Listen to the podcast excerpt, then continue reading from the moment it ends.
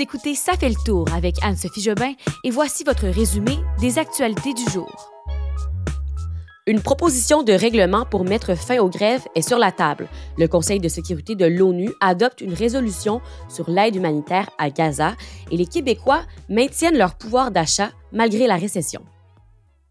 Avant de débuter l'épisode d'aujourd'hui, je veux vous présenter un tout nouveau balado qui m'intéresse beaucoup, surtout dans le contexte économique actuel et avec les fêtes qui approchent. C'est le tout nouveau podcast Dollar et Cents. C'est produit par L'Actualité, qui est maintenant disponible sur votre plateforme d'écoute préférée.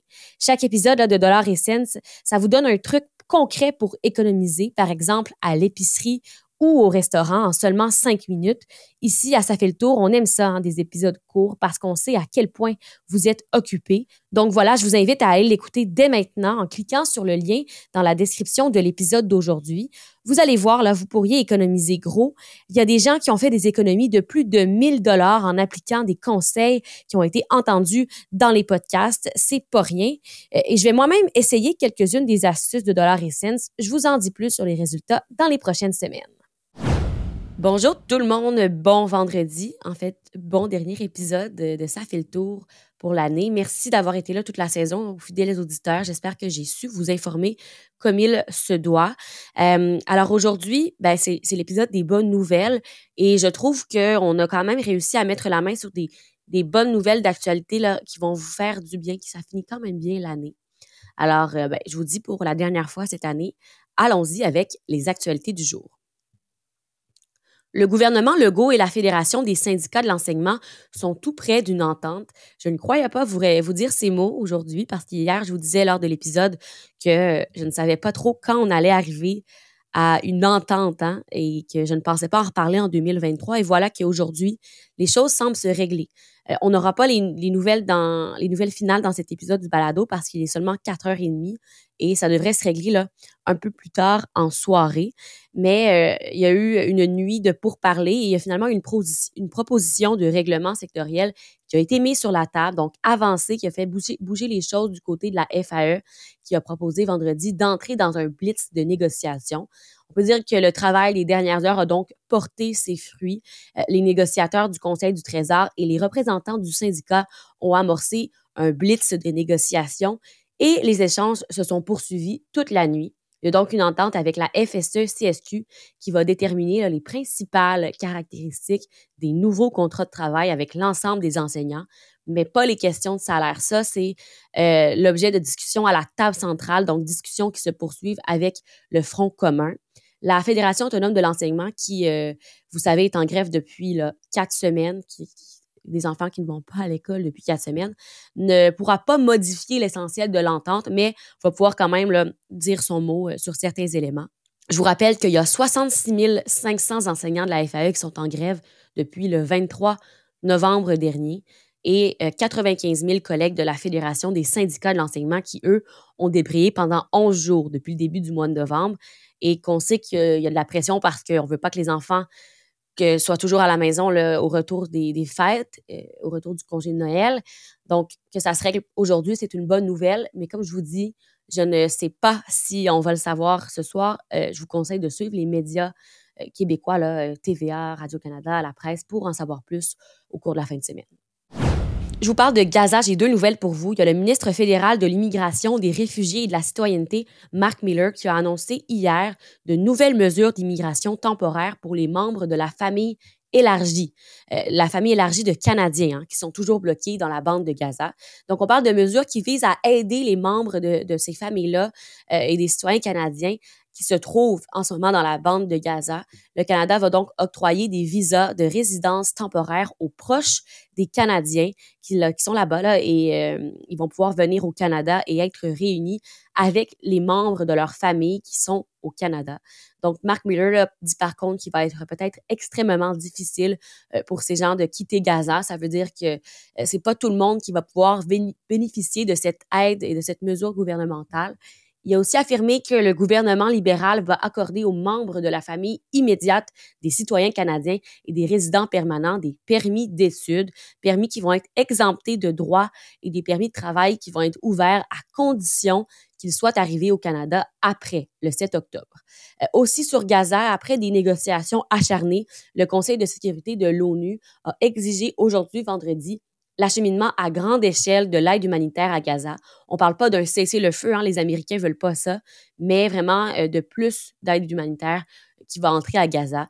C'est une résolution qui a été adoptée par 13 voix pour, aucune contre. Il y a eu deux abstentions de la part des États-Unis et de la Russie.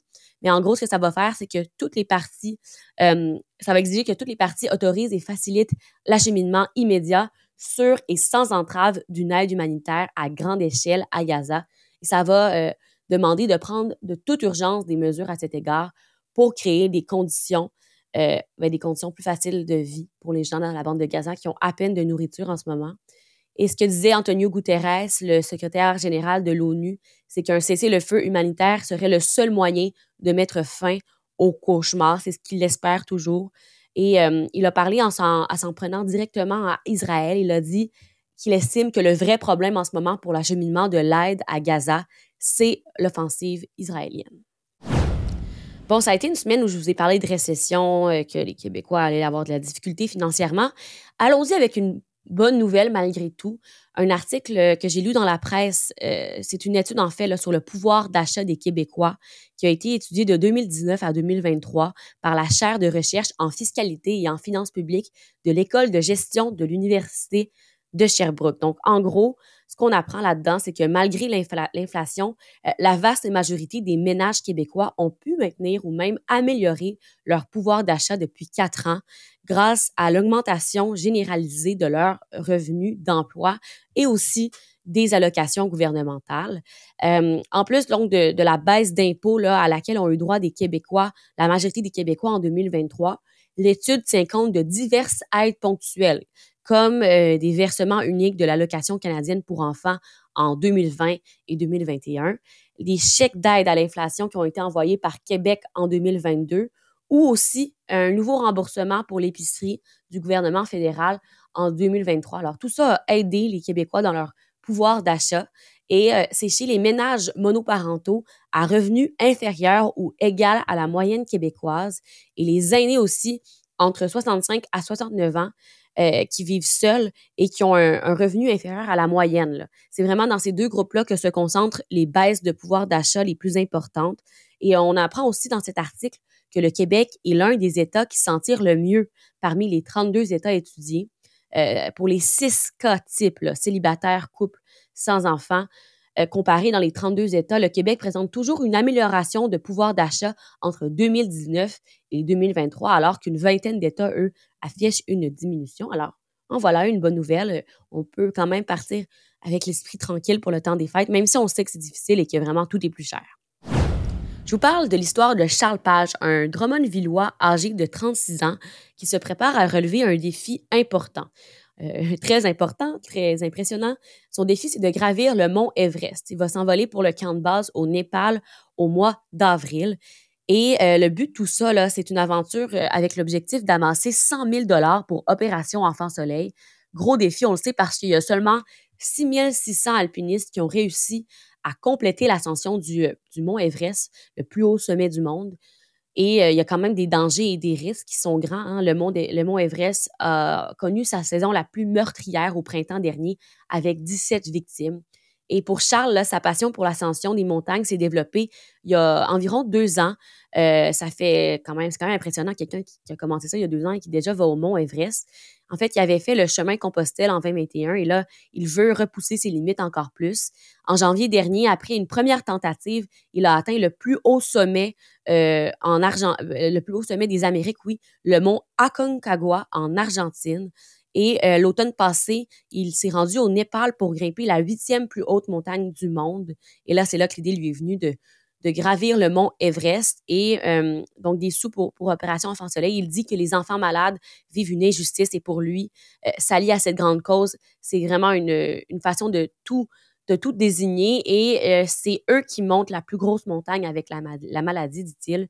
Il dit, c'est sûr que je vais penser à eux quand il y aura des moments difficiles.